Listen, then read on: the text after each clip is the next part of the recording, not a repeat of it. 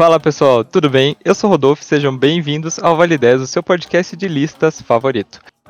Eu quero saber de vocês aí que estão ouvindo, qual foi o máximo que vocês pagaram num jogo? Meninos, antes de eu começar, me digam aí, qual foi o máximo que vocês pagaram num jogo de videogame? Boa pergunta. Eu acho que deve ser assim, que eu comprei, deve ter sido uns 200 reais, mas uma vez eu pedi é, a coleção de senador do Assassin's Creed 3 e, essa, e aquilo foi bem caro. Mas que eu comprei deve ter sido uns 200, 150. E você, Joe? Ah, o jogo mais caro que eu comprei já foi o Animal Crossing. Foi o meu também. o meu também, foi tipo isso.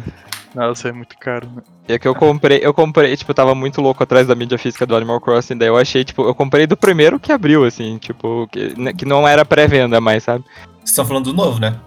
Sim. Ah, tá. Isso, New Horizons. Aí hoje eu, faz... eu nem jogo direito. ah, enfim. É... então aí a gente vai falar hoje, né, sobre jogos que são muito caros, mas é por causa que eles são muito raros, existem muitas poucas cópias dele. Né? Você sabia que por acaso tem jogos que já foram anunciados aí por até um milhão de dólares? Então a gente vai falar de preços bem absurdos aí para um jogo de videogame. E para fazer essa lista, a gente levou em conta, é, além né, da, do preço, a, como eu falei, a quantidade de cópias existentes, né? Muitos desses jogos eles não estão mais à venda, então a gente não sabe mais como está a cotação deles, porque né, aumentou muito. É, to, todos os preços que a gente vai falar são em dólares americanos, mas né, deve ter aumentado um pouco é, alguma coisa, porque todas as listas que eu usei para me basear já eram de uns 5, 6 anos atrás. Então provavelmente esses jogos aí bota duas vezes o preço deles. Cada calma, lágrima. e antes da gente começar, eu quero dizer que, olha só, em primeira mão, nós vamos fazer um sorteio nesse lindo podcast. Sim, nós vamos sortear um vale presente para vocês no valor de 50 reais, para vocês gastarem lá na Steam. Olha só. É, não dá para comprar nenhum dos jogos da lista, mas com 50 reais você consegue comprar uns. Aproveita as promoções e uns 3, 4 jogos. Compra os jogos da lista de jogos indie. Exatamente. Ela, que esses vão estar com certeza você consegue. Então é assim, pessoal. Você quer participar, você vai lá no nosso Instagram, Vale10Podcast. Vai na última foto que a gente postou, que é a, a capa aqui do podcast. Vai estar lá as regras do sorteio. Onde as únicas duas coisas que precisa fazer é tá seguindo a gente e marcar três amigos. Só isso. O sorteio vai acontecer na sexta-feira e o resultado vai sair nas nossas redes sociais: Instagram, Twitter e Facebook. Então corre lá e participa para você garantir esses seus 50 reais aí na Steam. Mas agora vamos lá começar.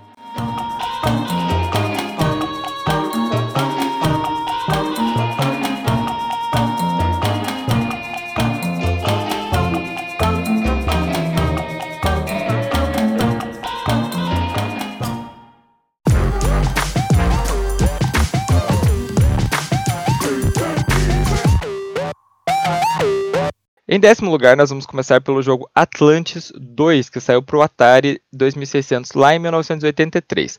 O Atlantis, ele era um shooter meio genérico, assim, que foi lançado é, pro Atari pela empresa Imagic. E ele tinha um gameplay bem parecido com Space Invaders. Inclusive, é, vários jogos ali dos anos 80, eles tinham um gameplay muito parecido com Space Invaders. Era meio que um copiando o outro, um copiando o outro, e saía uns jogos tudo parecido um com o outro. E devido ao sucesso que o jogo fez, porque o Atari ele foi um boom, assim, o primeiro boom né, das coisas do videogame, foi criada uma competição chamada Destination Atlantis, que foi realizada pelos desenvolvedores, que convidaram os jogadores de Atlantis para tirar fotos das suas pontuações e as pontuações mais altas, né, eles tinham que tirar foto da, da, da tela da TV e enviar para a empresa pelo correio. Ou seja, essa competição né, não daria para fazer hoje, né, por motivos óbvios.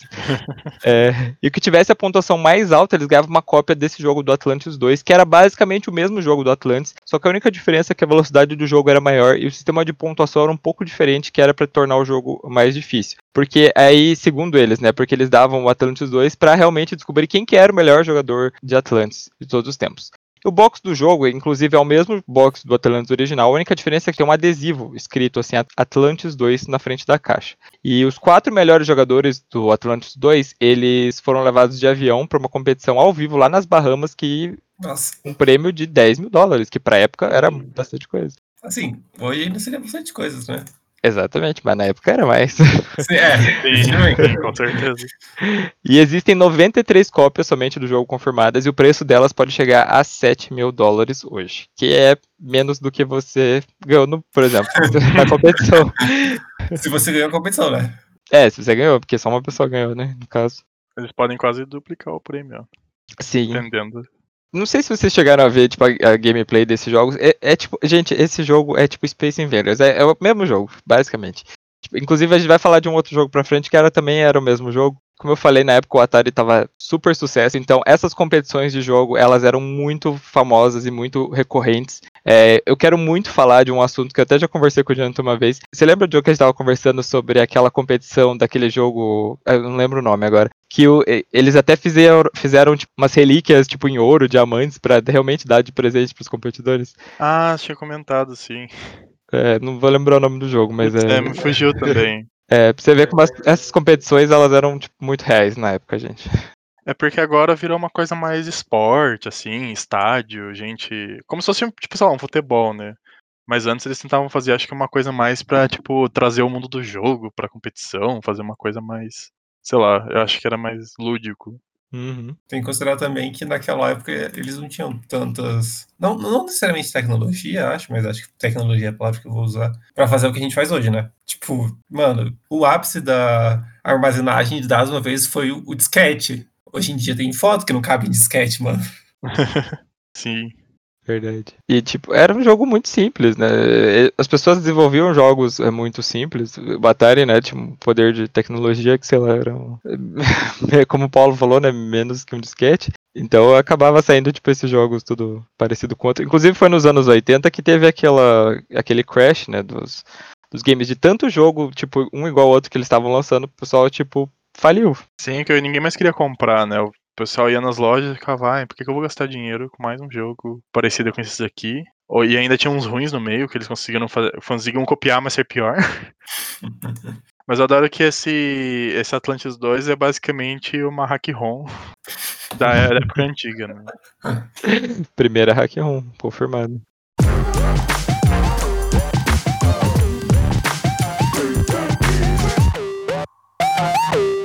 Em nono lugar, nós vamos falar do jogo Kizuna Encounters, a versão europeia dele. É um jogo que saiu para o New Deal em 1996. Para você que não conhece, o New Deal ele foi o console que a SNK, que é aquela empresa que hoje é basicamente conhecida pelos jogos de luta, The King of Fighters, né? Também tem alguma coisa de futebol que eles lançavam bastante nos, nos anos 90 esse New Deal, ele era muito potente pra época, muito. Ele tinha realmente a capacidade dos arcades, que eram ali os, o ápice de, de armazenamento, processamento e tudo mais que tinha na época. Só que por isso, por causa disso, ele era muito caro, então ele acabou não fazendo sucesso e não foi muito vendido. É, e o lugar que ele menos foi sucesso foi na Europa, né? É, para quem não sabe, a SNK é uma empresa japonesa, então se vendeu um pouco ali para os japoneses, um pouco para os americanos, e na Europa ficou ali defasada, né, do console. É, então as versões europeias dos jogos, elas são muito raras. E o jogo de luta, esse Kizuna Encounters, é o mais raro de todos. Tanto que a versão japonesa do jogo, ela é comum, você encontra ela para vender por cerca de 50 dólares. Dizem, né, é, não há confirmação verdadeira dessa história, que a versão europeia ela foi lançada, só que ela logo foi recolhida. Ela foi lançada só na Alemanha e na Áustria, e logo ela sofreu um recal, por motivos que nin- ninguém conhece, né? E hoje só se tem notícia de cinco cópias existentes desse jogo, e os preços que chegam no leilão variam de é, 9.500 dólares a 3.500 dólares. Pra vocês terem uma ideia da raridade do jogo, uma coisa que eu achei engraçado, porque só esse jogo tava lá, em 2010 ele entrou pro Guinness como o jogo de luta mais raro que existe. Tipo, Nossa. Ele tava sozinho na. ele tá sozinho, não tem sobre os outros jogos. Ó, Ai, socorro. adoro essas, esses recordes do Guinness que só tem, tipo, um, um possível candidato. O Neo Geo, inclusive, acho que tá ganhando uma versão mini, tipo essas da Nintendo e da Sega que eles estão fazendo, né? Mas acho que não vai ter esse jogo, não, né? Eu nem sabia disso, até fui olhar aqui no Google, é verdade. Já, tive, já saiu até. Ah, já tem? Acho que tudo do New Geo já é meio raro, né? Porque acho que eu vi algum vídeo comentando que, tipo, assim, pra SNK ele, ele fez o sucesso que eles queriam porque, tipo, ele era tão caro que se vendesse um pouco já pagava os custos dele, né? E, e não sei se, se tem alguém que não conhece o New Deal, tipo, cada cartucho de jogo do New Deal custava o preço do Super Nintendo inteiro. Tipo, era muito absurdo. Só que isso é porque ele tinha toda a estrutura do arcade lá dentro e o, e o cartucho era basicamente a parte que tinha a memória do jogo tirando as outras peças, né? Era, era, tipo, era bem absurdo, assim. E aí eu, eu nunca vi esse jogo, eu não, tipo, não tinha ouvido falar dele até agora, só que eu consigo entender por que, que ele é raro, né? É, ele é um jogo de luta bem, tipo, estilo 2D, assim. Ele é bem parecido com o The King of Fighters, bem parecido mesmo. Eu acabei de descobrir que essa empresa fez Fatal Fury, que eu só conheço por causa do Smash, diga-se de passagem. então, olha só. Não sei se você sabe, Paulo, é que o The King of Fighters é tipo um dos grandes nomes de jogo de luta. E eles meio que, tipo, essa empresa, né, a SNK, ela tinha vários jogos de luta, incluindo o Fatal Fury. Eles foram meio que, tipo, aglomerando até chegar no The King of Fighters.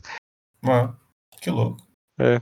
Esse jogo, inclusive, eu descobri essa semana quando tava fazendo a pauta que ele tem pra Switch, ele tem no, no na eShop. Eu até fiquei pensando em comprar porque tava baratinho, pra ver como é que era. Isso, o, esse, o Kizuna. Isso, Kizuna Encounter. Nossa, que doido. Não sabia. Eu, eu sabia que a SNK tinha lançado várias coisas no Switch, tipo, que um pacote, né, de jogos. Mas não sabia que tinha esse.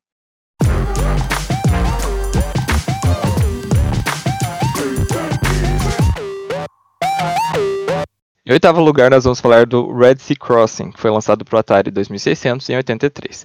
Gente, tem pouquíssima informação sobre esse jogo. As poucas informações que a gente tem é que ele é um jogo voltado para o público religioso. É, Red Sea Crossing, para quem você não sabe, é, é, é a parte da Bíblia lá que fala da. Como é que é o nome do cara lá? Esqueci, do Moisés, lá quando ele atravessou o Mar Vermelho. É, então, é, existe tão pouca coisa desse jogo que, para vocês terem uma ideia, até 2007 é, não se acreditava que esse jogo existia. Existia boatos que ele existia, que rolava em fóruns e tal, mas é, pensava que era um, um hoax, né? O que aconteceu? Em 2007, acharam uma cópia física do Red Sea Crossing numa venda de garagem, né? É, e o comprador desse, desse jogo acabou entrando em contato com o Steve Stutek, eu acho que é assim, o desenvolvedor do jogo, que explicou o motivo da raridade. É que ele fabricava o jogo de maneira independente, né? E não era, não era de maneira independente igual hoje, que a gente falou nos jogos indies, era maneira independente, literalmente, lá na garagem dele, programando linha por linha. É, e ele anunciava só em algumas revistas, né? Revistas religiosas, porque ele buscava é, a atenção desse público que não era muito chegado ali nos videogames, né? Até hoje, digamos assim. Então o jogo ele não era vendido nas lojas, então é, ele era envia enviado diretamente para casa dos compradores. Segundo o próprio Steve, 100 cópias foram produzidas e o jogo também vinha com um livro de colorir e uma fita cassete. Só que esses itens, por exemplo, a fita, a fita cassete e o livro de colorir nunca foi encontrado, né? É, então hoje existem duas cópias do Red Sea Crossing e elas foram vendidas por 10.400 e 13.900 respectivamente. E é legal que o cara que comprou na venda da garagem pagou muito barato, tipo 10 dólares, 6 dólares. Nossa. Eu tô vendo aqui, eu pesquisei o jogo para dar uma olhada. Aparentemente, o, o anúncio vendia ele por 35 dólares. Nossa. Na, na revista lá dele. Isso. Eu adorei, eu tô vendo imagens também, eu adorei que no cartucho tem o telefone do cara. tipo, Meu Deus. É, é literalmente jogo de uma pessoa só. Sim, O que esse, que é esse é o verdadeiro disso? jogo indie, sim, não, e você tava falando também do VHS, do livro de colorir que vem juntos, também já inventou a edição de luxo dos jogos, né? Quase DLC. Aham, inventou edição de luxo e jogos indie, olha só. Que inovador. É que, tipo, é um- realmente um público muito específico, né? Tipo, Sim. muito específico mesmo. Mas a gente sabe, né? Nos Estados Unidos tem aquele povo que é, tipo, muito religioso, assim, que só deve, tipo, só consumir coisas que tem alguma coisa a ver com Jesus, né? Então, é, realmente era focado nesse, nesse pessoal, né? Mas Nossa, eu nem imagino como é que é o jogo daí, né? Pra, tipo, sei lá. Pela gameplay que eu vi, é tipo assim, é um jogo que ele é. Ele é tipo um 2D, assim. Tipo, que você vai andando. É tipo um Super Mario Bros. Você vai andando. Só que não tem fundo, o fundo é tudo preto, não tem chão, não tem nada. Aí você vai, tipo, quando vem um. Ah, não, desculpa, tem chão sim. Aí você, quando você vê um inimigo ou um buraco, você tem que pular. É tipo isso. Aí você vai andando. Acho que se você ler a Bíblia, você vai ter uma noção bem boa do que, que aconteceu. Esse jogo... Gente, ó, esse jogo, ó, fica aí minha dica. Esse jogo tinha que ser relançado num super, tipo, um remake, assim, super. Que, que realmente contava a história da abertura do Mar Morto com altos 4D, assim. Eu acho que seria. ia fazer um sucesso. Eu acho que é um sucesso mesmo. Quase não tem nada, assim, né? Dessas temáticas. Acho que pra jogo. Acho que o pessoal evitava pra não ter nenhuma treta com, Sim. com igreja, sei lá, mas É. se fizessem direito. É, se fizesse tipo um Assassin's Creed bíblico. É verdade. você joga como Caim, você tem que matar o Abel. É, eu não sei. Ou você joga com tipo Moisés abrindo o Mar Morto. Só fica imaginando, tipo, Moisés, pul... sabe, tipo, no topo do morro, Ah, pulando sim. igual no Assassin's Creed, com os braços abertos e mergulhando, assim. Ai, Deus. Ai, Ai, Deus, cara. desculpa a blasfêmia.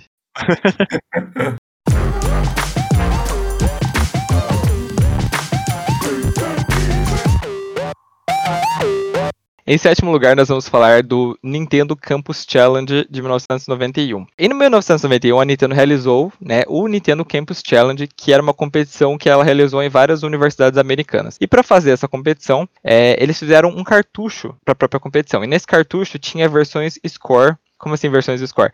É, você jogava, parece que 6 minutos dos três jogos, era 2 minutos de cada jogo, é, do Super Mario Bros 3, Pinbot e o Dr. Mario. Então você jogava um pouco de cada jogo e você tinha que, tipo, conquistar maior, a maior pontuação, né, o maior score, nesses 2 minutos de cada jogo que você jogava. Esses cartuchos, eles eram usados exclusivamente na competição e eles deveriam ser destruídos, né, no final. O que acontece? Um ex-funcionário da Nintendo, ele acabou guardando uma, né, e vendendo numa venda de garagem. É, e esse jogo, quando ele foi revendido, né, é, esse jogo ele começou a ficar famoso quando se percebeu que ele era a única cópia real que sobrou desse Campus Challenge. Então, existe uma única fita oficial e ela já foi é, vendida e revendida algumas vezes e a última vez que ela foi vendida foi por 20 mil dólares.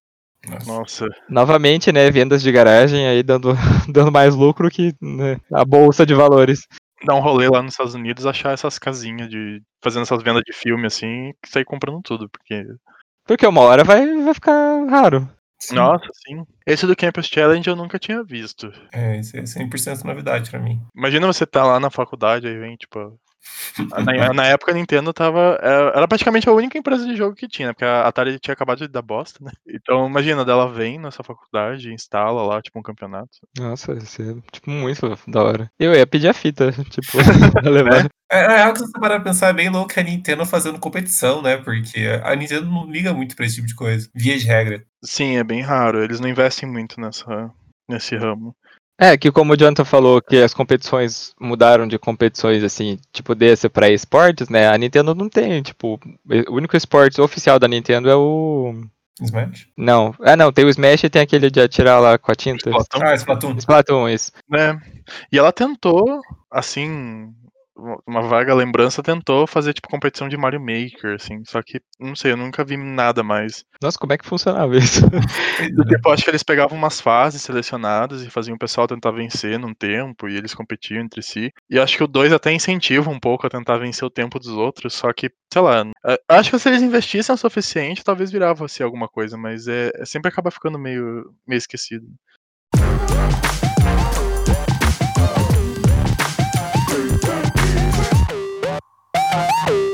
Em sexto lugar, nós vamos falar do Tetris. Mas como assim Tetris, Rodolfo? Sim, Tetris, só que a versão de Mega Drive, que saiu em 1989. Todo mundo conhece o Tetris, né? Seja no celular, seja no minigame que vendia na feira. Mas você sabia que existia uma versão de Mega Drive que ela é especialmente rara? Só que isso aconteceu por quê? Porque ela nunca foi lançada oficialmente. O que aconteceu, né? O Tetris, ele é um jogo, pra você que não sabe, ele foi criado na Rússia pelo Alexei Pajin... Paginitov, espero que tenha falado certo. E é, o que aconteceu? A Atari ela ganhou o direito de lançar o jogo para os arcades. Só que a Nintendo ela garantiu o direito de exclusividade para os consoles, né? Que na época era o NES e o primeiro Game Boy, né? Aquele que era em preto e branco. Enquanto a Nintendo tava ali é, ganhando oficialmente os direitos, a SEGA meio que tava produzindo na encolha a versão pro Mega Drive, sem as pessoas, tipo, sem. Uau. Porque, sério, a história, se vocês procurarem a história, vocês vão ver que, tipo, é, é muito. Deu, tipo, muita coisa. É, Foi basicamente assim, fulano conversou com o criador do jogo e ele falou assim, ah, a gente quer lançar uma versão pro Mega Drive. Ah, tudo bem, só que daí, tipo, nisso tava rolando já o processo que, tipo, a Nintendo queria lançar e a Atari também. A Nintendo conseguiu oficialmente, só que a, a, a SEGA ficou meio que, tipo, não, mas eu já falei com o cara, não tem problema. Só que aí o que aconteceu? Eles estavam fazendo o jogo, a Nintendo entrou com um processo e eles foram obrigados a parar de produzir e a destruir as fitas, né, que já estavam sendo feitas. Só que o que aconteceu? 10 cópias sobreviveram nisso e hoje o preço delas varia entre 16 mil e 25 mil dólares. E existe uma cópia desse jogo com a caixa e tudo mais que ela tá autografada pelo criador é, e ela foi colocada à venda no eBay por um milhão de dólares. Nossa. Apenas. Nossa. É, é um pouquinho, né, overpriced, tanto que o Marlins que o cara recebeu foi de 20 mil e ele recusou. Eu nem sei se tá mais, provavelmente não, mas tipo, gente, não vale um milhão de dólares, né? É Tetris, gente. Ah, não, acho que ele pirou um pouco. Ainda mais que não é, tipo, a primeira versão do Tetris original do Game Boy. É tipo. A versão feita pela surdina. Tem um Battle Royale de Tetris hoje em dia. Que, que você vai comprar uma versão do Mega Drive? Tem, tem Tetris 3D pro, pro VR lá do, do PS4. Deus. É, o interessante foi que quando a, o- a SEGA lançou o Mega Drive Mini, né, com 42 jogos, um deles era o Tetris. E então o jogo foi lançado finalmente, oficialmente em 2019. É que acho que hoje em dia pode, né? É, É, que é, já deve ter perdido. Não, a Tetris tá. Gente, Tetris tem em absolutamente todos os consoles que você imaginar. É, Tudo que você imaginar tem Tetris hoje. Sim, eu sei que uma época a EA Games meio que assumiu o Tetris e começou a lançar um monte de versão. Se eu não me engano, ele ainda é o jogo mais vendido. Que faz sentido. Faz sentido, com certeza. Provavelmente. Eu tenho uma curiosidade também muito aleatória sobre Tetris, que é. O Rodolfo sabe que eu adoro uma cantora japonesa chamada Utada Hikaru, que pra quem não conhece é a que canta as músicas de Kingdom Hearts. E ela é muito boa em Tetris. E aí teve o Tetris de Nintendo DS. Pra promover o jogo, a Nintendo fez uma competição que o pessoal tinha que ir lá e jogar contra a Utada. Lá no, no Fórum Internacional de Tóquio, tinha uma feira lá acontecendo e eles começavam tipo, a levar as pessoas que eram assinantes do negócio da Nintendo lá que tinha na época. É, acho que era Clube Nintendo, que vinha com os discos do Wii, você ganhava pontos quando comprava jogo e tal. Daí quem trocava esses pontos podia, tipo, concorrer, umas 30 crianças lá ganharam e elas competiram contra a Utada no, no negócio. Tipo, E alguém ganhou aleatório. Dela? Teve uns que ganharam, teve uns que perderam, tipo. É que o Tetris do DS tem modo competitivo, né? Eu lembro que eu jogava. Sim. tipo, muito aleatório isso. Tem uns vídeos dela bem louca lá, jogando. Eu vou procurar depois, vai ser engraçado.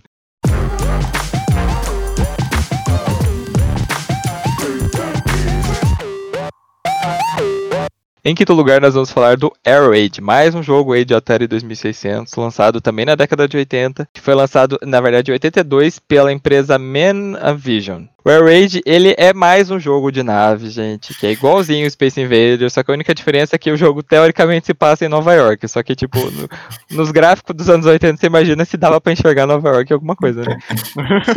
O que, o que é legal do jogo, realmente, não, não é o conteúdo, e sim o cartucho, porque o cartucho, ele é um azul brilhante, muito diferente dos, dos jogos de Atari da época. Ele tem um formato de T, muito, muito diferente, gente, muito diferente, procurem a foto. E também ficou naquela coisa de ser mito, será que não é? Será que existe esse jogo mesmo? E as cópias foram aparecendo aí no passar do tempo. Hoje existem 23 cópias confirmadas, é, e uma delas tem a caixa original, que foi vendida por 31.600 dólares. Nossa. Cristo amado. É, dois anos depois que essa cópia foi vendida, um homem, um americano, ele estava lendo uma matéria sobre os jogos raros na CNN e ele reconheceu o Air Raid que ele tinha quando era criança.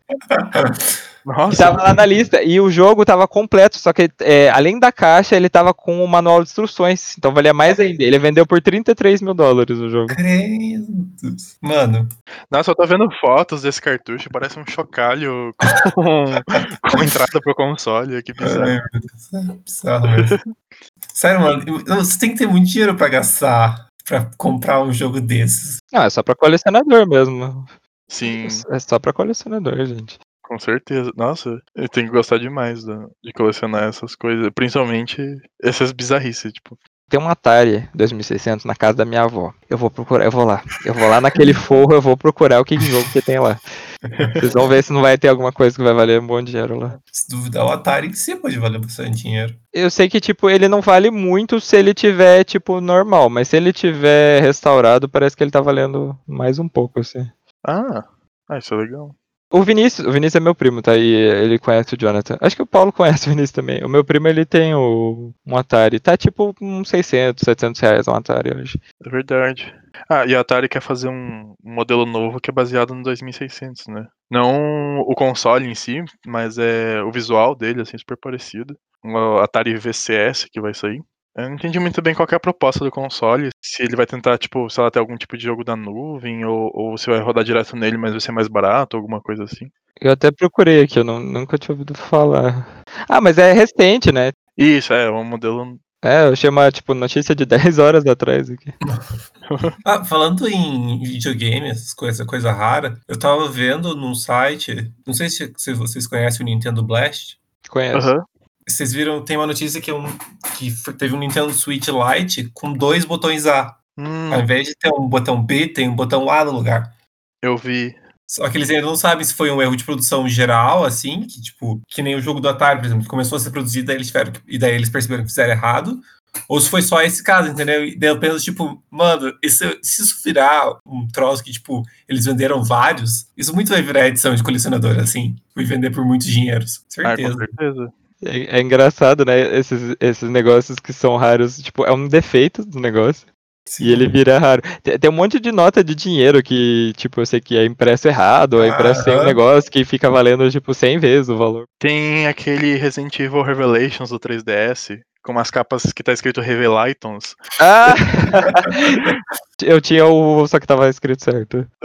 Tem que ver se não tá valendo mais essas já. Revelatons. Tá falando do console da Atari. Ele tá muito caro, gente. Esse novo. Ele tá, Sério? tipo. Ele tá o valor do Switch nos Estados Unidos. Meu Nossa. Deus. E vem com, tipo, 100 jogos clássicos de console e arcade. E daí contém, tipo, uma versão sem fio do joystick original. Eu não entendi se vai ter, tipo, jogos, outros jogos, porque ele tem 4K e 60 FPS. Por quê? Meu Deus. Ai.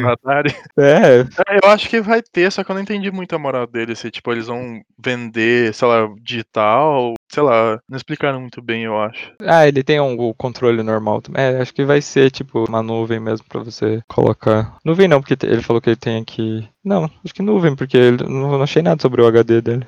É, e ele não tem mídia física, né? Então, tipo, vai ser tudo digital nele. Ai, gente, coitado da Atari.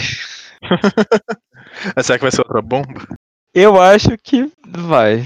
É, eu acho que vai. Porque é muito. Isso é muito pra pegar, tipo, a galera nostálgica, assim, sabe? Saiu, né, o, o NES Mini, saiu o SNES Mini, saiu o, o PlayStation Mini, o Mega Drive Mini. Tipo, eles fizeram um pouco, porque já sabia que não ia vender muito. Que era mais coisa pra quem era nostálgico mesmo, né? Tipo, ah, eu quero ter o Super Nintendo, beleza. Aí agora a Atari, ela já é uma empresa que já tá falida faz muito tempo. tipo, lança um console que é super caro, gente. Só pra quem é fã de Atari, eu acho complicado.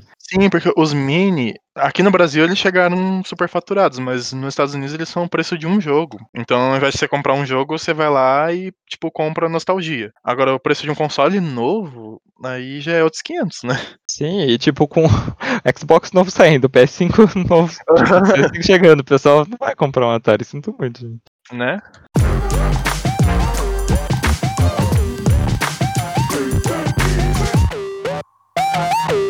Em quarto lugar, o jogo Stadium Events, que saiu pro NES em 86. Foram feitas apenas duas mil cópias desse jogo esportivo, que foram lançadas e distribuídas para as lojas. Só que enquanto isso acontecia, né, esse jogo ele não era da Nintendo, ele era de outra companhia que foi lançado pro Nintendinho. Só que a Nintendo ela viu muito potencial no jogo é, e acabou comprando ele e fazendo um recall, né? que- e ela relançou ele como World Class Track Meet, que era um jogo que vinha, é, que você precisava daquele Power Pad para jogar. Não sei se vocês estão manjando o que que é o Power Pad. Ah, eu lembro o que, que é. É tipo um tapete controle, né? É tipo, Ah, parecido que nem- com um tapete de, de, de Dance Dance Revolution. é, eu queria falar que é aquele sapê de dança, né? Só que ele era esquisito, porque ele não tinha setinha, né? Tinha, tipo, uns botão. Não, era tudo errado. Era tudo errado. Esse Power Pad era tudo errado, vocês não têm ideia. É, já li várias coisas de tipo, ah, piores acessórios assim, de videogames, ele sempre tá lá, porque ele não funcionava direito. Ah, só imagina. E tinha pouco jogo, sabe? O jogo ele tinha quatro modalidades, que era 100 metros, 110 com barreira, salto em distância e salto triplo. E desses duas mil, poucas, né, começaram a aparecer por aí. E a versão mais rara é a norte-americana, que cada cartucho solto vale entre 500 e 1.200, que já é alguma coisa. Só que a versão completa com caixa manual vale mais de 13 mil. E se você acha 13 mil pouco, fique sabendo que existe uma versão selada, selada, que nunca foi aberta e foi vendida no eBay por 42 mil dólares. Caralho. Eu acho doido essas versões seladas de coisa antiga, porque eu fico. Se não funciona? Já imaginou? Não, eles devem manter selado ainda. É, acho que é só pela. É só por estar selado mesmo. é. Sim.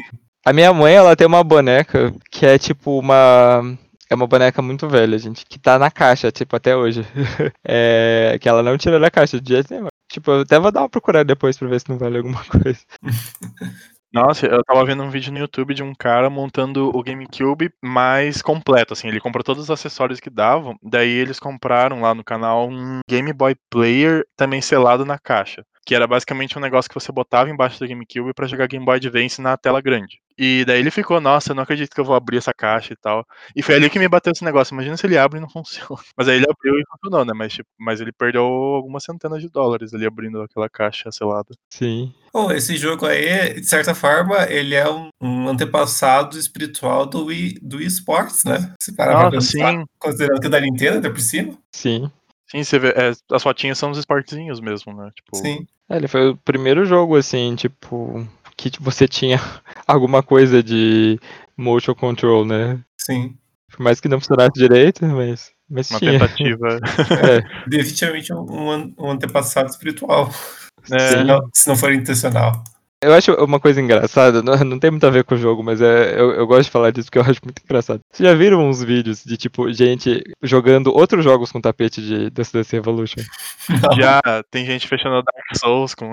É Meu muito Deus. engraçado, é muito engraçado. Ai, ai. É muito bom. Eu já vi um cara jogando um jogo de pescaria também, que era muito engraçado. pescaria. Tinha uma época que era moda você jogar Dark Souls com, tipo, guitarra, é, para aquelas varas de pescar que tinha também. Tinha os bongos do GameCube, que é uns tambor que fica batendo, daí ele aperta um botão. Nossa, gente, é, é muita falta do que fazer. Fala sério. É, muito falta mesmo. Sim.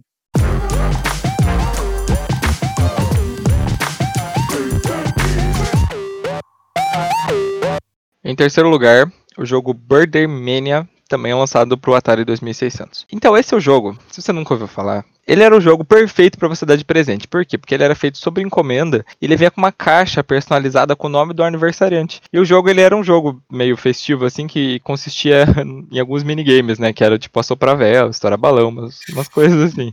Também ficou-se muito tempo pensando se esse jogo realmente existia, porque só existia uma imagem, uma foto da tela e uma imagem da caixa e mais nada.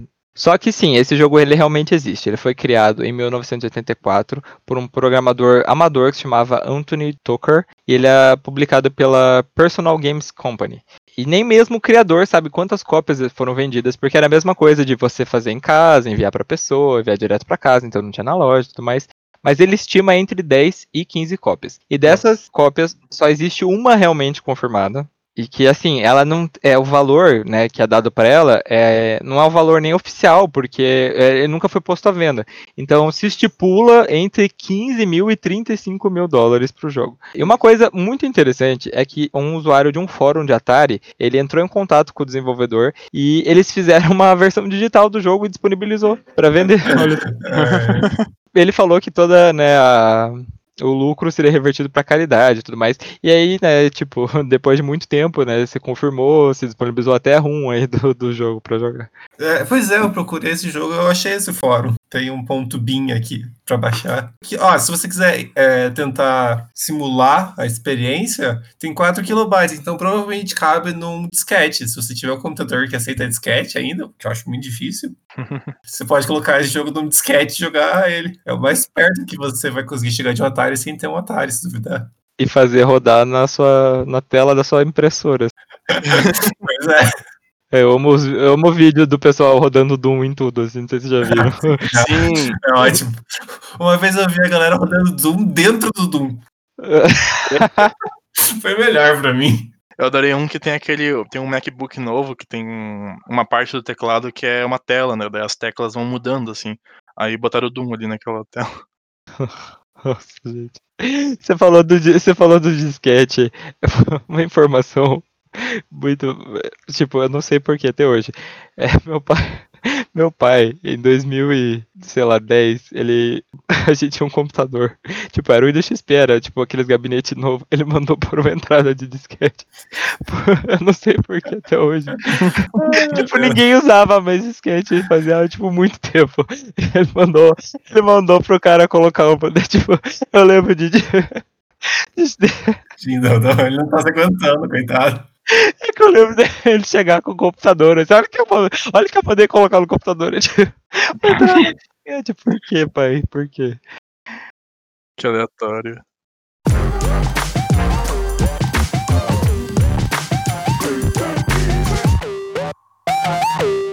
Em segundo lugar, um jogo lançado para qual console? Atari 2600. Em que ano? 83. O jogo é o Gamma Attack, que é o único jogo criado pela empresa Gamation, acho que, acho que é assim, né, que fala. E ninguém sabia da existência desse jogo, não era nenhum rumor, era ninguém conhecia o jogo até 2008, quando foi confirmada que existia uma cópia física. Por que que, né, se confirmou? Porque ela foi colocada à venda, né, no eBay por um colecionador particular, o Anthony Denaro. O jogo é assim, é, como é a única cópia existente, né, que, que veio aí até hoje e tudo mais, se estipulou ali o valor de 50 mil dólares, né, o valor máximo dado para ele. Só que o cara que colocou a venda colocou por 500 mil. Obviamente que ele não vendeu, né, eu acho que foi Miguel dele, mas ele disse que só colocou o preço alto, que era porque ele queria mostrar o jogo para todo mundo, enquanto que era raro. Já não sei quanto eu acredito nisso aí, mas tudo bem.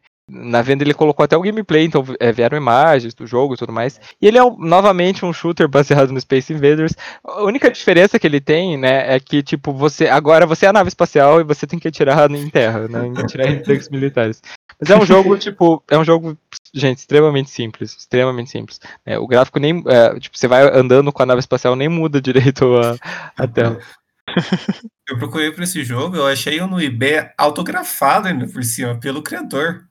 Nossa. E tá tipo mil dólares. Eu tô tipo, caralho. Assim, é caro, mas. É que eu acho que aí é porque, assim, esse jogo, ele foi relançado. Eu acho ah, que você deve ter achado uma versão relançada.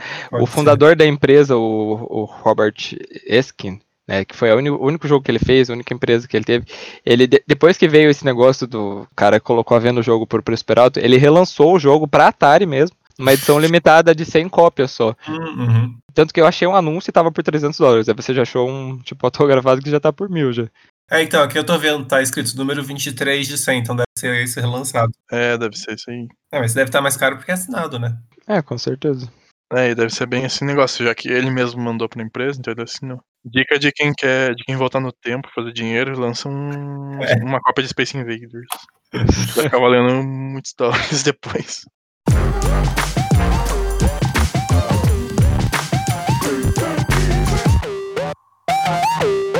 E em primeiro lugar, vai para um jogo que acho que assim, de todos esses jogos raros que a gente falou, esse jogo é o que, assim, você já deve ter visto uma foto desse cartucho rodando por aí que é o cartucho que foi utilizado em 1990 na Nintendo World Championship. Então, em 1990, a Nintendo realizou uma competição em todos os Estados Unidos a fim de encontrar o que, segundo ela, seria o melhor jogador de NES. E nessa competição, os jogadores eles precisavam marcar as maiores pontuações. Foi feito novamente uma fita score né, de Super Mario Bros, de Red Racer e de Tetris. Então, existem duas versões desse cartucho, né? A cinza, que era o cartucho que era usado nas competições, e a dourada, que era dada como prêmio só para os melhores vencedores. É, só que dessa vez os cartuchos eles não foram destruídos e existem 90 cópias cinza do jogo e 26 douradas confirmadas. Enquanto o preço da versão cinza já é alto, já chega a 10 mil dólares, a versão dourada, ela é assim, eles dão extremamente valor para ela. Assim, é, como eu falei, nos terceiro e no segundo lugar a gente falou de jogos que existem uma cópia. Essa versão dourada, ela ficou tão famosa, tão conhecida que isso foi agregando muito valor. Tanto que ela foi colocada em leilão e ela foi vendida, você sabe por quanto, gente? Por 100 mil dólares numa fita de videogame. Nossa. Só que o engraçado dessa história é que o comprador que deu o lance, ele falou que ele deu o lance sem querer. Que? Quando ele viu, ele já tinha levado. Ah, meu Deus. Ah, claro. Gente, mas é, sabe o que eu fiquei imaginando? Você deve ter visto, tipo, isso em filme de comédia, alguns desenhos lá, que as pessoas estão no leilão e, tipo, alguém, tipo, levanta a mão sem querer, daí fala assim, ah, vou vender, ah, ela deu não sei quanto. Aí, tipo, a pessoa acaba levando, assim, sabe? E, tipo, o cara fez basicamente isso, gente. Ele pagou 100 mil dólares num pedaço de plástico dourado. Meu Deus. Isso, amado. Se eu não tô falando besteira, esse Championship foi o que aquele filme queria promover, aquele The Wizard. Aquele é, filme super é, zoado. É esse mesmo. Eu lembro que aparecia a competição no filme. Acho que é o gênio dos videogames, né? Que ficou aqui, é muito zoado aquele filme.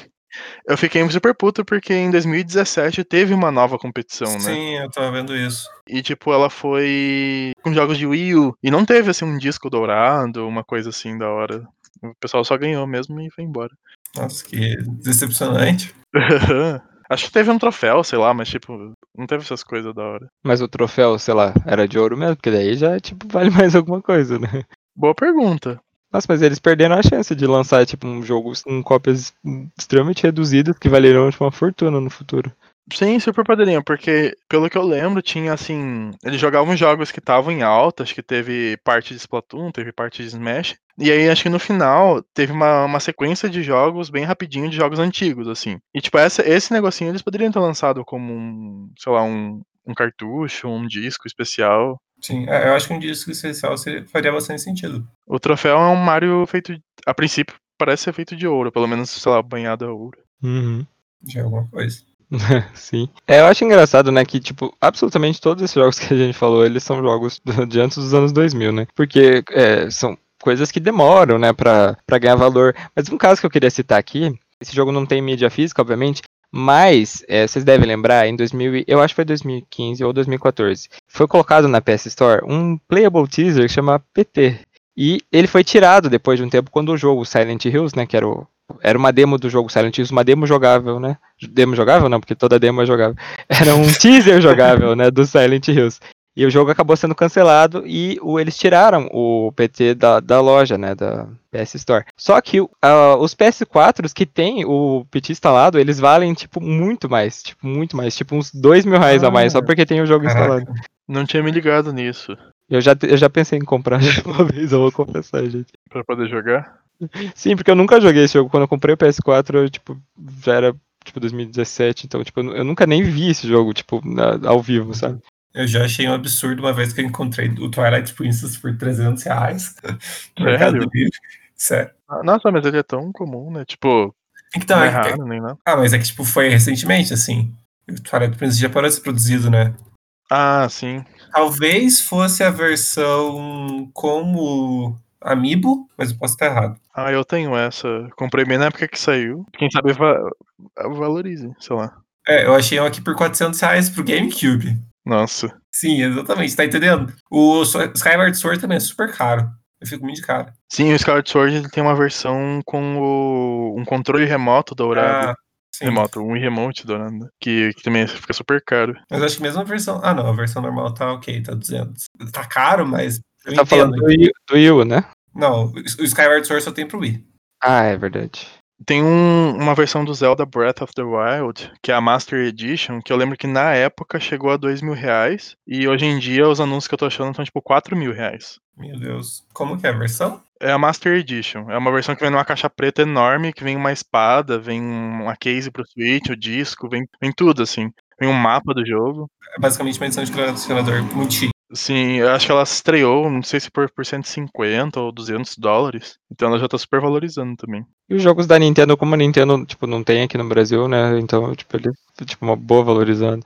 Uma coisa que é super cara, super cara, é jogo de 64. Gente do céu, toda vez que eu vou ver o preço é tipo um absurdo. Sim, e aí às vezes é um pouco mais barato, tipo cartucho europeu, só que o, o Nintendo 64 tinha trava de região, né? E eu não sei se vocês já procuraram, mas eu sempre tento achar o Majora's Mask. E por algum motivo, tem tipo ou cópias muito caras americanas ou umas cópias japonesas e europeias que sempre estão com um pedaço quebrado.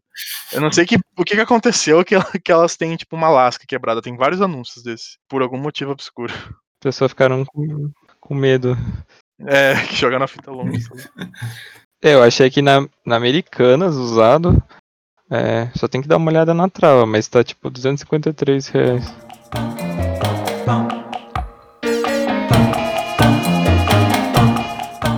E é isso, pessoal. Eu espero que vocês tenham gostado do episódio de hoje. Todas as fontes da pesquisa eu vou deixar aqui na descrição. Sigam a gente nas redes sociais, né? é, sigam tanto as redes sociais quanto as nossas redes pessoais, se vocês quiserem. Se vocês quiserem colaborar com 5 reais por mês lá no Apoia, isso vai ajudar muito a gente, gente. Por favor, ajudem. Por favor, ajudem. e não esqueçam do nosso sorteio, tá? O resultado sai sexta-feira nas nossas redes sociais. Não esqueçam, por favor. Então é isso, gente. Muito obrigado por ter ouvido e até a próxima. Tchau. Tchau. Tchau, gente.